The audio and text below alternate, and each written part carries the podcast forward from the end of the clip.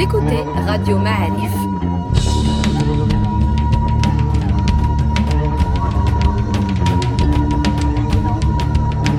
Le podcast Histoire.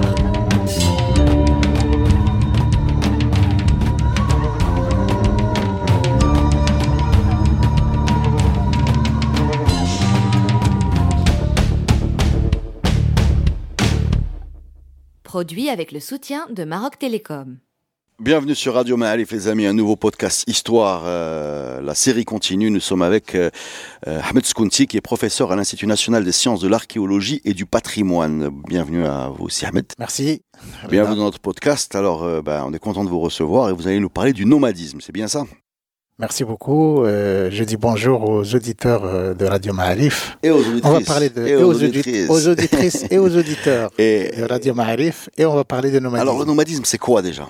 À part que c'est des gens qui n'habitent pas toujours au même endroit. Le nomadisme, c'est un mode de vie, c'est une culture, c'est une façon euh, d'être au monde, c'est une vision du monde, mais à la base, c'est une façon de vivre et de tirer profit euh, Des ressources. des ressources euh, qui existent sur un territoire.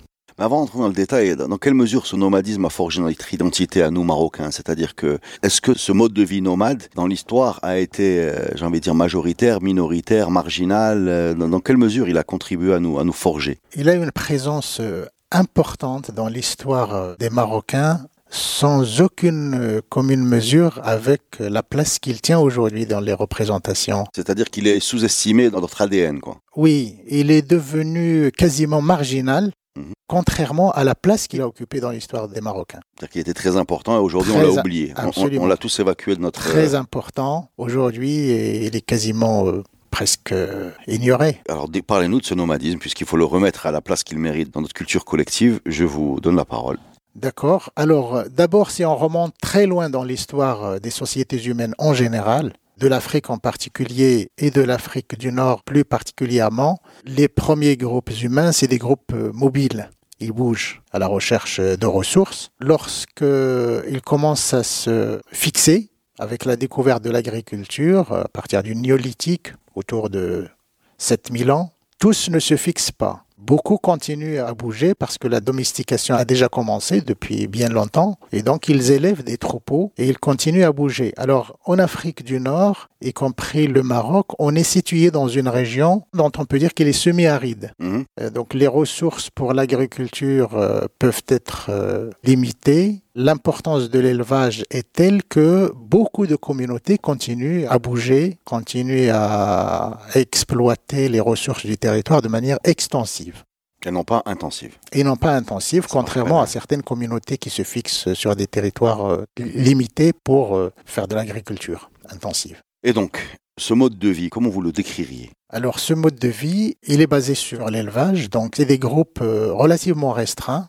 De combien de personnes? Ça peut être euh, quelques dizaines, quelques centaines. Au XXe siècle, on est arrivé à quelques milliers, parfois même quelques dizaines de milliers. Si on prend par exemple une confédération comme Aïtrata ou ITF c'est c'est plusieurs euh, centaines euh, de milliers Ben Oui, mais comme centaines de milliers divisés en, en mini-groupes. Divisés en... C'est-à-dire qu'ils bougent pas par paquet de 100 000. Ils bougent pas tous ensemble. En général, à l'intérieur de ces grandes confédérations, euh, on a des tribus de quelques dizaines de milliers. À l'intérieur, encore des fractions de quelques milliers qui bougent à ce moment-là de manière euh, groupée. Qui bougent avec des tentes. Qui bougent avec des tentes, euh, qui se défendent, parce qu'ils ont besoin aussi de se défendre contre les voisins, contre euh, toutes sortes d'adversaires. Donc ils sont Euh, armés. Ils sont armés.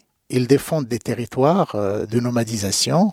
Ils en occupent d'autres quand ils sont assez forts pour en conquérir euh, d'autres. Ils vivent en communauté. Ils ont euh, un calendrier commun par rapport à la nomadisation, par rapport à la célébration, célébration des mariages par exemple. En quoi elle est spéciale la célébration des mariages? Eh ben, ils font des mariages collectifs. D'accord, ils ramassent les couples. Ils Ils, ont optimisent, à certaines ils dates optimisent le groupe. Voilà, c'est une façon de garantir la cohésion du groupe, de mutualiser, comme on dit aujourd'hui, les ressources parce qu'on s'entraide Mhm. euh, pour organiser les mariages, parce que ça demande de, la main-d'œuvre, ça demande des ressources, ça demande des têtes à, sacrifier, euh, ça demande des matières euh, premières. à- l'organisation des mariages en optimisant les ressources. Je pense à Émile Schill, là, de façon évidente. Je ne sais pas si on est dans le sujet ou là, si on a... Oui, c'est une formule, mais là on parle de communautés qui bougent, D'accord. qui bougent, et donc elles décident qu'à un moment de l'année, elles organisent des mariages collectifs. C'est une façon de, comme j'ai dit, de- d'entretenir la cohésion, de mutualiser les ressources et aussi euh, d'affirmer une identité de groupe.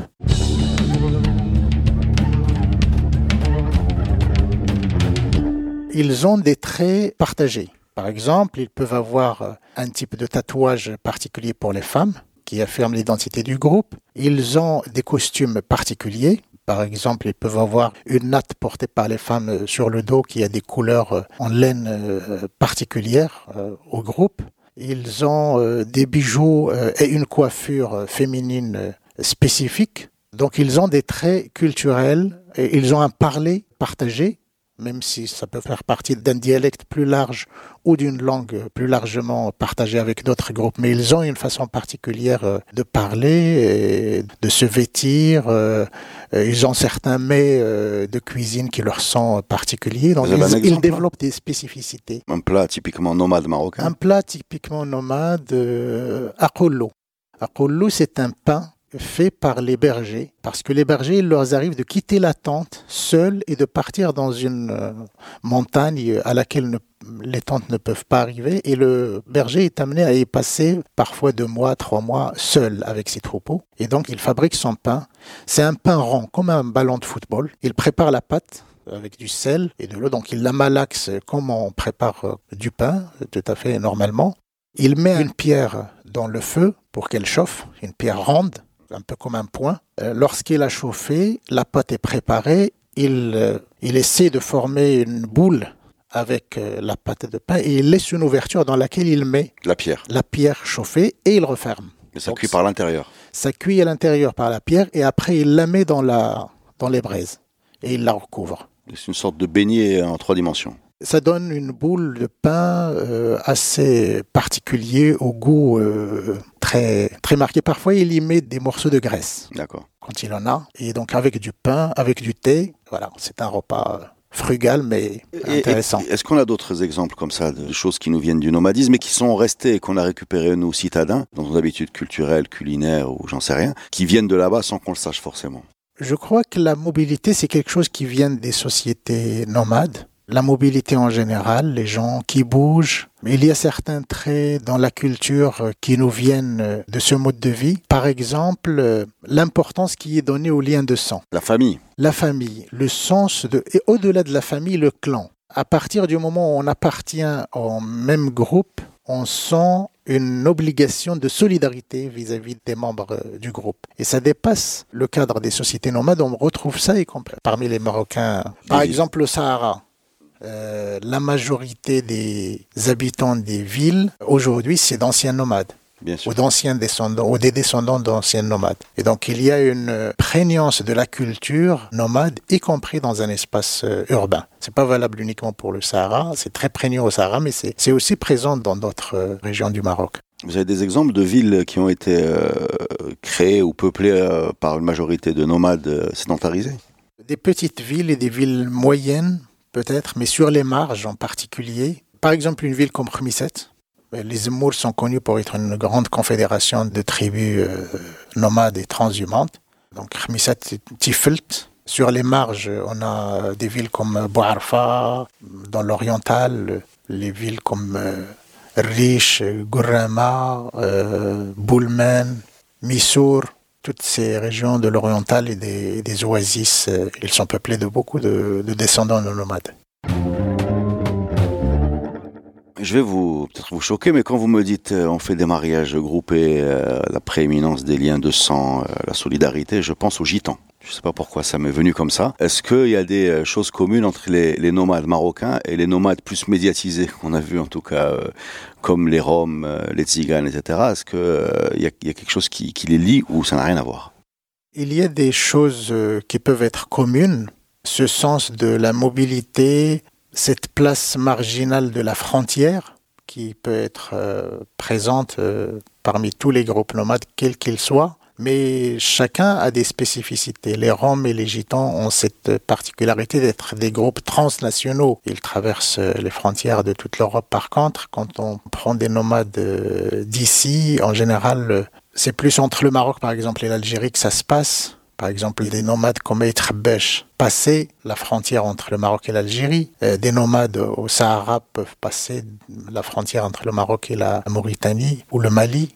Donc il y a euh, parmi ces groupes euh, cette place marginale qu'occupe euh, la frontière au sens politique du terme. Il y a le sens de la mobilité, il y a la prégnance des liens de sang, il y a une certaine façon de faire, de faire la fête qui est différente, il y a un rapport à la sédentarité qui peut être occasionnel. Il peut y avoir des liens entre nomades et sédentaires qui peuvent être très importants selon les régions. Ben, J'imagine qu'ils se croisent déjà pour faire euh, les affaires, vu que euh, un moment vous, vous avez parlé des pâturages et des troupeaux. Euh, j'imagine qu'il y, y, a des produits à vendre de cette. oui, il y a des liens très importants. En tout cas, en Afrique du Nord, au Maroc particulièrement, il y a des liens très étroits. Dans l'organisation traditionnelle des sociétés, les nomades se situent en quelque sorte au sommet de l'échelle de la stratification sociale.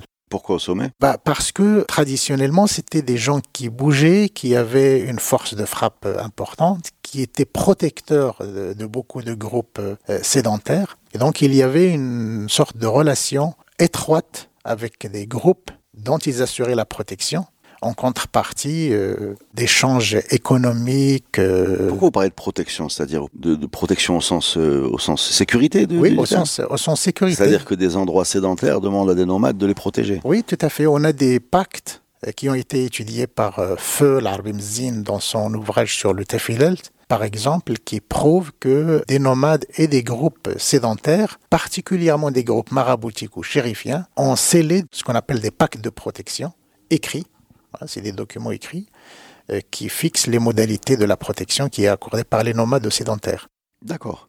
C'est bizarre que vous disiez qu'ils soient au sommet de la hiérarchie sociale parce que, pour rester sur la comparaison avec les nomades européens, ceux-là, ils sont en bas de la hiérarchie sociale et ils sont très, euh, enfin, ils sont souvent victimes d'ostracisme par leur mode de vie et leur refus de, la propriété. Enfin, ça les place complètement à la marge de la société. Là, vous me dites que les nomades marocains sont au contraire une sorte de groupe armé euh, surpuissant par rapport aux, sédentaires qui se situent en, dessous de lui dans la hiérarchie. Sur ce plan, euh, effectivement, à certaines phases de l'histoire, ils occupaient le haut du pavé, comme on dit. Ils assurent la protection des sédentaires. Alors il y a une sorte d'intérêt mutuel à cette protection, c'est que ces groupes maraboutiques ou chérifiens s'assurent de la protection des nomades, mais les nomades viennent les visiter.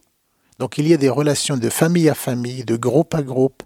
Pendant les moussins, par exemple, des zaouïas qui se trouvent dans des lieux sédentaires, les nomades viennent chaque année pour le moussim, ils apportent des bêtes à sacrifier, mmh. ils apportent des dons, ils apportent du beurre, ils apportent de la laine à ces sédentaires et en, contrepartie, ils reçoivent euh, la baraka des, des shérifs et des, marabouts.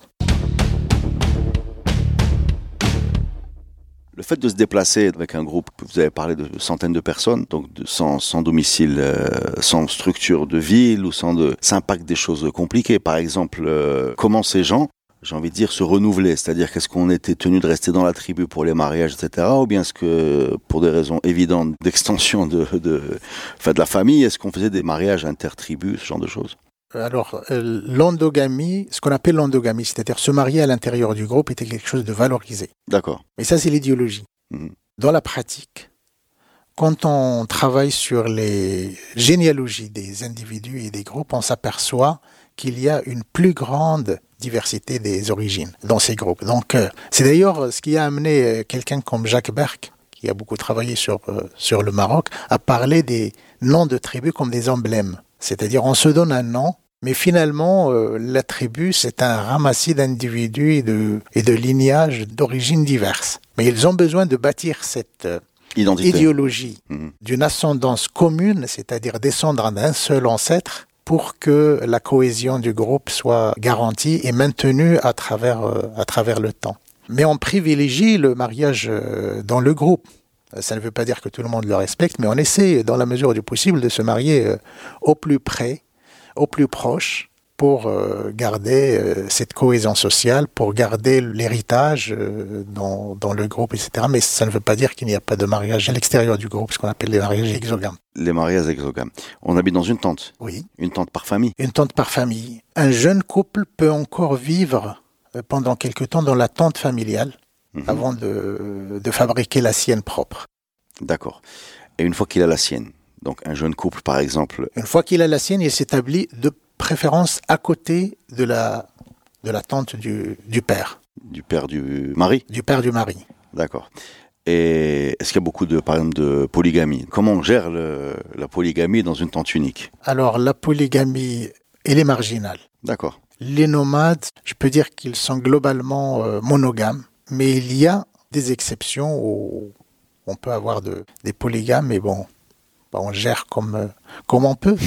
non, mais moi j'ai une question très pratique. Comment on gère l'intimité d'un couple quoi?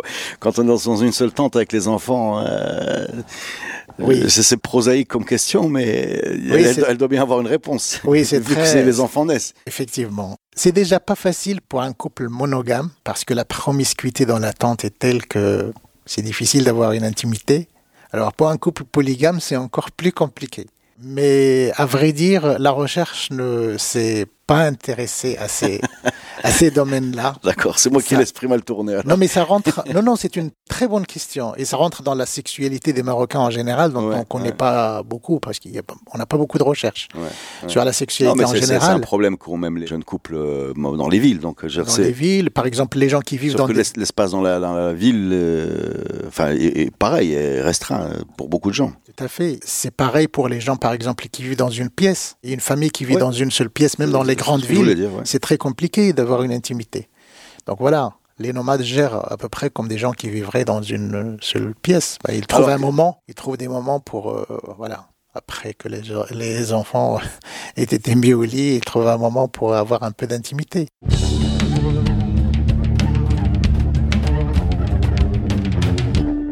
Quels sont les grands tribus nomades déjà? Quels sont les noms qui viennent à l'esprit, les grands ensembles?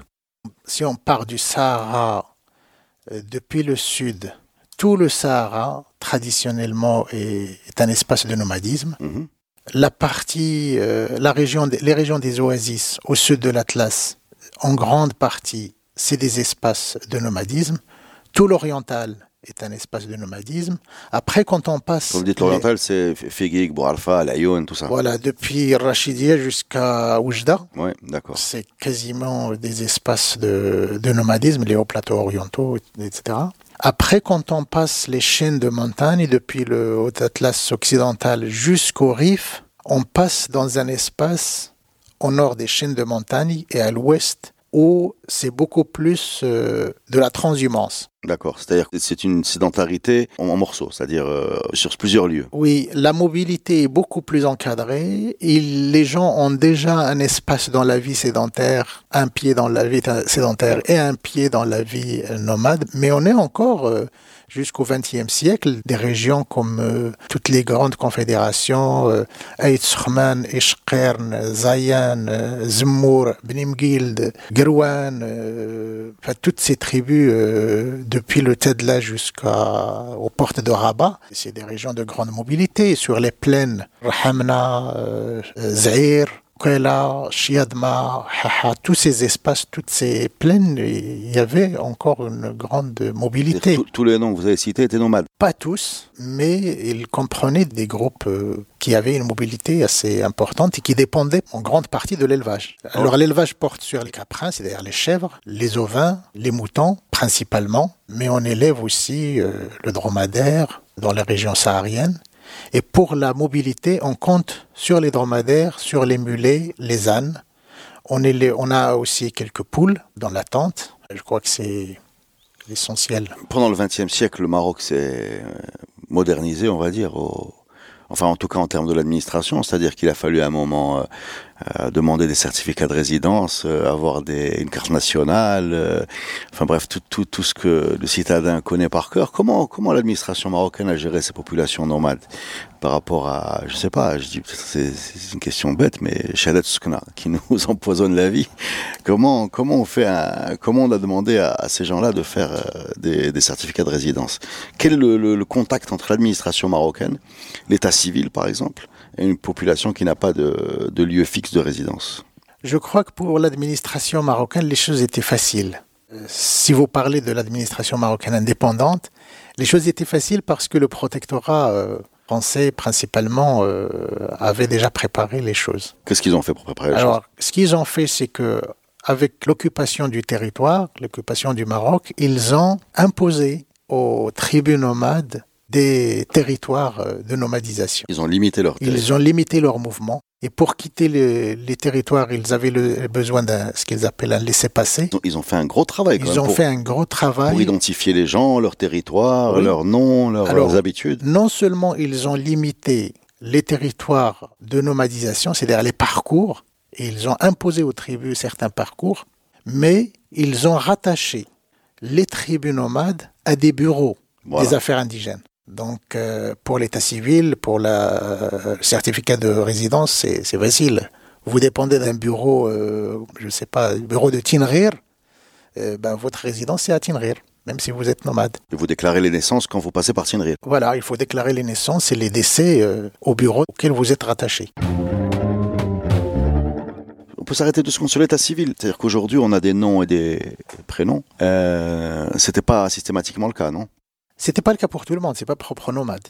Voilà, non mais l'état civil c'est une création euh, moderne et tous les Marocains ont été amenés. Euh, ça me rappelle, le ça me rappelle le, le, sketch de Fleg sur l'Algérie, sur les prénoms quand l'administration coloniale française euh, enregistrait les Algériens, leur attribuait des noms de famille. Donc pour le Maroc, c'est soit un nom de famille qui existe déjà, soit c'est une, une profession. C'est un, un sobriquet, c'est une profession. Donc disons que là, sur, sur ce point-là, les nomades n'ont pas eu un traitement. Ils n'ont pas eu un traitement spécial, c'est quasiment comme pour tous les Marocains. Il fallait, il fallait avoir un, un nom, il fallait choisir ou se voir imposer. Il y a une théorie qui s'appelle la théorie du tipi, je ne sais pas si vous la connaissez, qui estime qu'il y a un résidu dans notre mentalité de culture nomade qui veut que chaque individu issu d'un groupe représente le groupe et que donc chaque euh, personne porte euh, sur ses épaules le poids de l'honneur euh, de la tribu ou de, du groupe quelque part, j'ai lu que c'était un phénomène encore plus puissant dans les sociétés nomades et qu'aujourd'hui, justement, avec la modernité qui est un petit peu euh, l'émergence de l'individu et du choix individuel, ça rentre parfois en collision frontale avec cette culture qui nous vient du passé. Quel regard vous avez sur ce paradoxe? Oui, je crois que ça rejoint la question que vous avez posée tout à l'heure euh,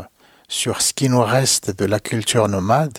Et quand j'ai répondu en parlant des liens de sang, -hmm. c'est exactement ça. C'est-à-dire que on parle pour le groupe, on agit au nom du groupe. Donc il faut avoir une certaine éthique, une certaine euh, exigence, parce que euh, ce qu'on fait engage en quelque sorte le groupe auquel on appartient.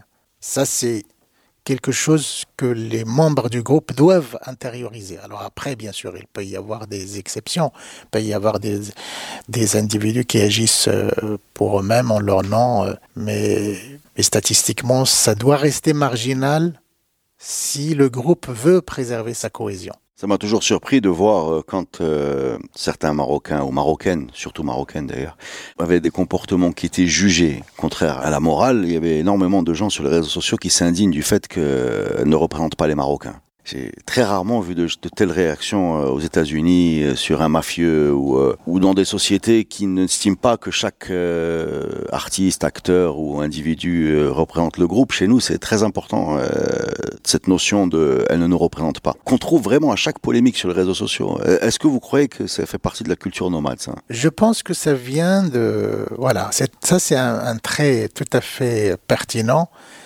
qui renvoie à cette euh, conception de la société comme un groupe euh, lié par des liens de sang, en tout cas des liens euh, indéfectibles qui garantissent la cohésion. Et tout individu qui s'écarte de cet habitus collectif, comme dirait Bourdieu, est un individu euh, qui doit être rejeté par le groupe. Ben justement, revenons à cette histoire de rejet. Quelles sont les méthodes mises en place pour euh, juger les conflits à l'intérieur du groupe euh, Les conflits, pourquoi pas les, les, crimes ou les, enfin, les délits ou les crimes? Alors, dans les sociétés nomades, il y avait un droit positif qu'on appelle dans la littérature le droit coutumier. Littérature coloniale surtout. Dans la littérature coloniale, on continue à utiliser le terme aujourd'hui.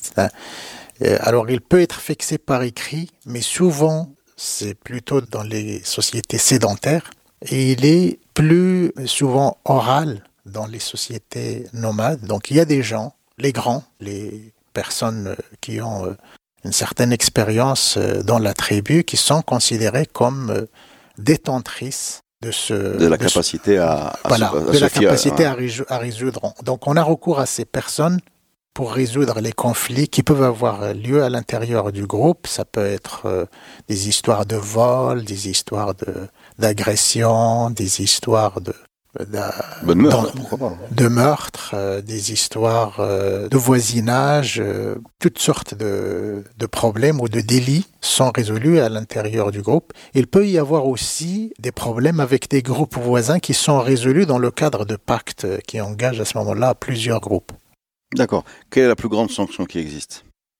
Dans ce droit coutumier, la plus grande sanction, c'est l'ostracisme. Le bannissement. C'est le bannissement pour le meurtre, par exemple, c'est le bannissement.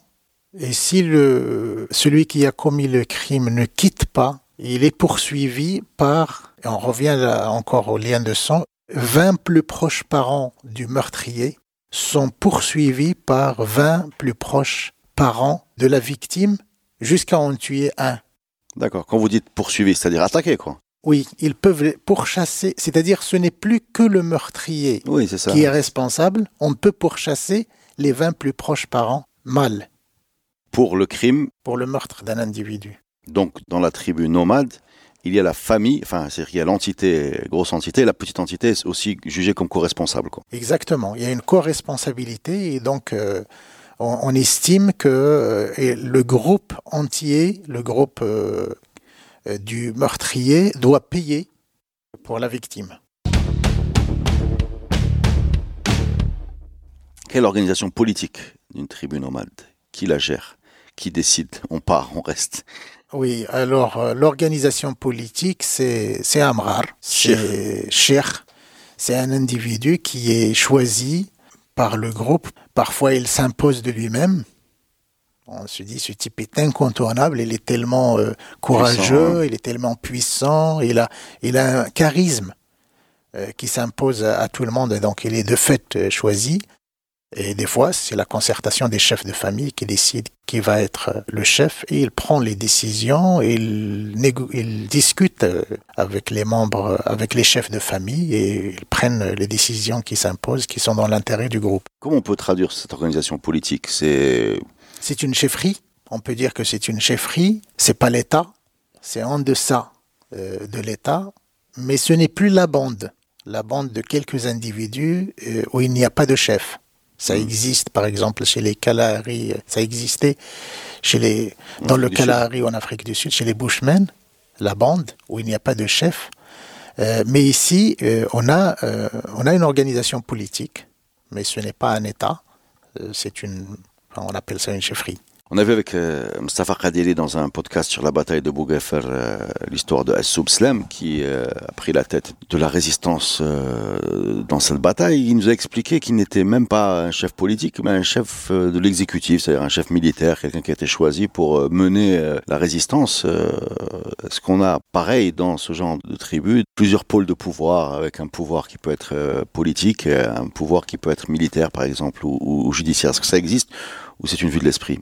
Bon, dans les moments de crise, effectivement, comme c'est le cas euh, que vous citez, effectivement, il peut y avoir émergence d'individus euh, comme ça qui ont une euh, carrure et un, charisme pour porter la voix de la défense des intérêts de la tribu. C'était le cas de Assoub Islam, mais pas seulement. Il y avait beaucoup d'autres, comme Abdelkrim et tous les chefs que le Maroc a, a vu émerger au moment de la colonisation. Mais c'est des instants Hmm. Ouais, ouais, des Et donc, il peut fausser notre euh, lecture. En des moments plus, tranquilles. plus euh, le pouvoir est beaucoup plus diffus. Le chef euh, vraiment euh, apparaît dans la vie de manière très épisodique lorsqu'il y a des choses à, à négocier ou à défendre. Mais sinon, les gens, ils mènent leur vie tout à fait tranquillement. C'est quand même une vie dure. Euh, on a fait des podcasts sur les combattants marocains qui ont participé aux deux guerres mondiales. La première euh, avec un nombre de 40 000, la deuxième beaucoup plus nombreux, des goumiers, des... Et beaucoup de témoignages euh, européens mettent en avant la, la dureté de ces hommes, c'est-à-dire leur aptitude à souffrir, ce qui en faisait des bons combattants. Est-ce que c'est la vie nomade qui a endurci les Marocains jusqu'au fait qu'ils soient capables d'aller en campagne européenne sans particulièrement euh, souffrir énormément des conditions qui étaient dures d'un point de vue objectif. Autrement dit, de façon brutale, est-ce que la, vie nomade endurcit et produit des gens, euh, courageux, ou des gens durs ou des gens endurants, voilà. Des gens endurants, euh, C'est certainement. quand même peu de confort euh, dans une tente. Oui. L'embourgeoisement est difficile, quoi. Oui, la vie est très spartiate, comme, comme on dit. C'est- C'est vraiment, C'est le minimum. c'est vraiment le minimum. Moi, j'ai connu la, la vie nomade jusqu'à, j'étais, j'ai vécu sur la tente de, jusqu'à 7 ans, lorsque j'ai été à l'école. Mon frère aîné m'a mis à l'école. Et j'ai continué à y aller pendant les vacances euh, scolaires, pendant les trois mois. J'allais chez ma mère vivre sur la... Donc, je peux en parler euh, de- Ah, mais tout à fait. euh, On vous écoute avec, avec attention. tout à fait tranquillement pour avoir été un, un témoin. C'est une vie euh, dure. Elle peut être euh, par moments paisible quand on est installé et quand on mène une vie quotidienne pendant quelques mois euh, sur un, un lieu particulier. On a une, euh, un- une vie un peu différente des gens qui vivent euh, dans la sédentarité parce que le rythme n'est pas le même. Quelle est la différence? Quel est votre rythme? Le rythme, Quel est le rythme de votre jeunesse? on se, par exemple, une journée peut se dérouler de la façon suivante. On se réveille euh, assez tôt, le matin, vers 6 heures. On prend un bol de soupe, on prépare le thé. On peut prendre un morceau de pain si on a un peu d'huile ou du beurre. Voilà, c'est ce qui fait le petit déjeuner du nomade. Après, euh, les bergers vont emmener les, troupeaux vers les pâturages. Le chef de famille peut être lui-même berger. S'il ne l'est pas, il a les moyens d'avoir un berger, ou bien si ses propres fils qui font office de berger. Lui, il va s'occuper, soit il va explorer de nouveaux pâturages pour voir euh, s'il peut changer de, lieu avec les gens de son campement, ses collègues, soit aller dans un souk pour acheter des choses dont il a besoin, soit il passe euh, la journée sous la tente avec son épouse. Et l'épouse, son travail consiste à aller chercher de l'eau.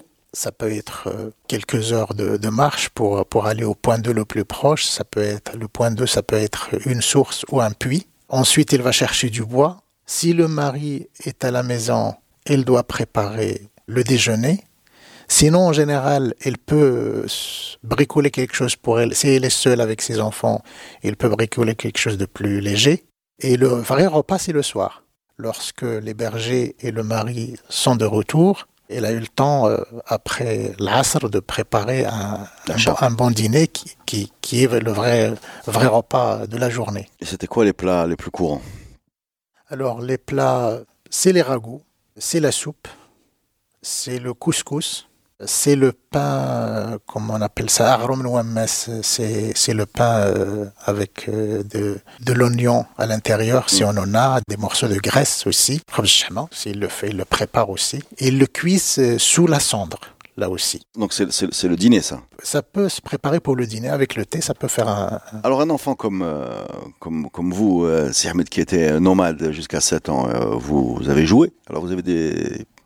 Vous voulez nous parler des jeux d'enfants, c'est ça? Des jeux, Les jeux d'enfants. des jeux ou pas d'enfants d'ailleurs, hein, parce que Oui. on, on continue à jouer. Alors, les jeux, si, si je peux parler de mon, ma, propre expérience, euh, quand je retournais pendant les vacances d'été, à l'époque, c'était, on avait trois mois, on avait Ouais. juin, juillet, août, c'était assez long, et, et donc, euh, c'était, Enfin, c'est court quand on est enfant, c'est long quand on est parent. oui, c'est vrai, c'est comme ça qu'il faut le voir. c'est vrai. Mais en tout cas, sur la, sur la tente, on, on s'ennuyait pas, on nous confiait, je me rappelle, avec mes amis du campement, parce qu'on était dans un campement, il peut y avoir à l'époque beaucoup plus de tentes euh, par le passé, mais à mon époque, euh, dans les années 70-80, il pouvait y avoir jusqu'à 5, 7 tentes dans le même campement. Donc on avait des voisins, il y avait une vie de, voilà. Une communauté. Comme, comme une sorte d'un quartier, hmm. comme un quartier. Donc on est, derb, un, derb mobile. Voilà, on, était pendant euh, 3 mois, 4 mois, on était dans le même endroit, donc on avait des voisins, et il y avait une vie, euh, une vie de quartier. Et donc avec les enfants euh, du, campement, on, on nous confiait les dromadaires. On mettait tous les dromadaires ensemble, chaque tente avait deux, trois. Parenthèse, dans quelle région ça? Ça, c'était dans le Haut-Atlas oriental, la région du Tefilel. D'accord. Donc vous gériez les dromadaires On nous confiait les dromadaires, on allait les, les garder mais il fallait qu'on s'occupe parce que les dromadaires se mettent à manger euh, voilà, les, plantes, les plantes qu'ils trouvent. Nous, on s'ennuie. Et, donc, il faut qu'on s'occupe. Donc, on se met à jouer. Mhm. Et on avait des jeux euh, intéressants dont je me rappelle aujourd'hui. Un jeu, par exemple, qui s'appelle Seba. On forme des petits tas de, de terre et on y cache chacun, par exemple, si on est quatre, chacun met soit des allumettes, soit des boutons de chemise, ce qu'on a on met chacun le même nombre, on les cache dans ce, dans ce tas de terre, on s'éloigne de 3 mètres et on commence à lancer des pierres euh, un peu plates. Des galets, quoi. Des galets plats. On essaye de frapper le tas de terre et ce qui sort, on le prend. Ce qui sort, c'est à celui qui, qui l'a dégagé. Voilà. Et on, reforme. On reforme le, Voilà, on peut passer des, heures comme ça à jouer, à jouer à ça. Il y avait un autre jeu qui s'appelle Tibnenney, ça consiste à former deux groupes. Il y a une distance d'à peu près 80 euh, mètres. 100 mètres. C'est l'avantage du nomadisme, c'est qu'il y a de l'espace. Oui. mes enfants, ils n'ont pas 80 mètres. C'est pas ce qui manque. Si on trouve un, terrain. Ils pas 80 mètres pour jouer. Si on trouve un terrain un peu plat, euh, on peut jouer à ce jeu. Donc, on met des, euh, on forme deux groupes de deux par deux contre deux. On dresse des pierres les unes à côté des autres, comme ça. Par exemple, quatre pierres dressées et l'autre groupe, il dresse euh, quatre pierres alignées, comme ça, et on commence à tirer à tour de rôle sur les pierres des autres. Alors ceux qui réussissent à faire tomber toutes les pierres des autres, les ah. autres viennent les porter sur le dos et ils font l'aller-retour. D'accord. Voilà, la punition. Ils sont punis pour avoir perdu. Vous avez la télé? Non. D'accord. La radio, oui. D'accord. D'où ma question. Euh, comment on s'occupe dans les longues soirées d'hiver Les longues soirées d'hiver. Les familles nomades euh, des années 80, puisque vous, avez grandi oui, D'abord, les gens, euh, les gens ne veillent pas. Oui, ils dorment tôt. Ils dorment tôt, mais avant le dîner, qui a lieu en général maximum vers 9 h hmm. Donc avant, dès le retour du berger, il revient vers le coup de 18h30, 19h comme ça. Donc on a à peu près deux heures où on prend le thé et on peut se raconter des histoires. D'abord, on se raconte la journée. Le berger, quand il revient, il a ramené un lièvre. Hmm. Ah tiens, c'est intéressant. On a de quoi préparer un dîner. Et puis, il nous raconte sa journée. Il a peut-être rencontré d'autres bergers. Il a vu des choses. Et après, on peut se raconter des histoires. On peut faire des jeux. On peut se dire des devinettes. On passe beaucoup de, beaucoup de temps à culture orale. Quoi. On écoute la radio. Je me rappelle, on écoutait la radio aussi quand euh, les chèvres sont de retour. Et je me rappelle, ma mère euh, devait les traire. Elle devait traire les chèvres pour avoir le lait. Et donc, on lui ramenait les chèvres une après une pour les traire. Et c'est à ce moment-là qu'on écoutait. Je me rappelle, on écoutait la, radio. Et c'était la, la tranche horaire de la radio Tamazir. On écoutait Ben C'était le, le régal euh, D'accord. Bah, restons sur la musique. Vous faisiez des fêtes un petit peu, à part les mariages ou bien? Les fêtes. Alors les fêtes, les circoncisions, mhm. ça donne lieu à des fêtes, à des réjouissances. Les mariages, l'attente des moutons quand on, entend la, laine. Euh, ça donne lieu à des célébrations euh, extraordinaires, à des jeux. Mhm. Parmi les jeux, par exemple, que je n'ai pas cité tout à l'heure, qui ont lieu pendant l'attente des moutons, c'est le saut en hauteur, par exemple. Et le saut en hauteur consiste à tenir deux gars qui tiennent euh, D'accord, le, le, turban, le, turban, par les deux bouts et, et, les autres qui. C'est pas un élastique, quoi. S'il se prend les pieds. Non, ils, mais... le met, ils le mettent d'abord à hauteur de la taille. De la taille. Ensuite, ils montent au niveau de la poitrine Et les plus brillants, c'est au niveau de la tête. Donc ils arrivent à, sauter le turban au niveau de... Donc la célébration, ça veut dire des jeux, un repas, j'imagine. Des repas copieux, des... parce que il faut appeler des professionnels de la tente pas n'importe qui qui peut tendre un mouton. Donc il y a des, il y a des gens qui pensent. Ah, il y a des, forces supplémentaires. Des nomades et parfois des gens d'autres tribus qui sont professionnels, ils savent comment faire, donc on les appelle, donc il faut leur préparer à manger. Et donc il faut sacrifier une bête, il faut préparer euh, des ragots. Euh. Est-ce qu'on joue de la musique dans ces célébrations? On joue de la musique. En général, dans la tente, il y a au moins euh, un bendir qui est accroché. Hein. C'est ça, c'est incontournable. Et pour le maintenir, c'est très intéressant parce qu'avec la chaleur, il risque d'éclater. Donc pour le maintenir longtemps, il faut mettre de l'eau et malaxer un peu de, terre avec, avec de l'eau et la mettre sur le bendir, sur la peau du bendir pour l'humidifier pour qu'il n'éclate pas. Pour qu'il n'éclate pas. Merci, c'est Ahmed Skounti qui, euh, bah, dont le parcours est étonnant, donc de cette vie nomade de, de jeunes jusqu'à jusqu'à travailler avec l'UNESCO pour évaluer la classification patrimoine mondial. Euh, on a envie de vous dire bravo et merci pour ce podcast. Merci, c'est Reda.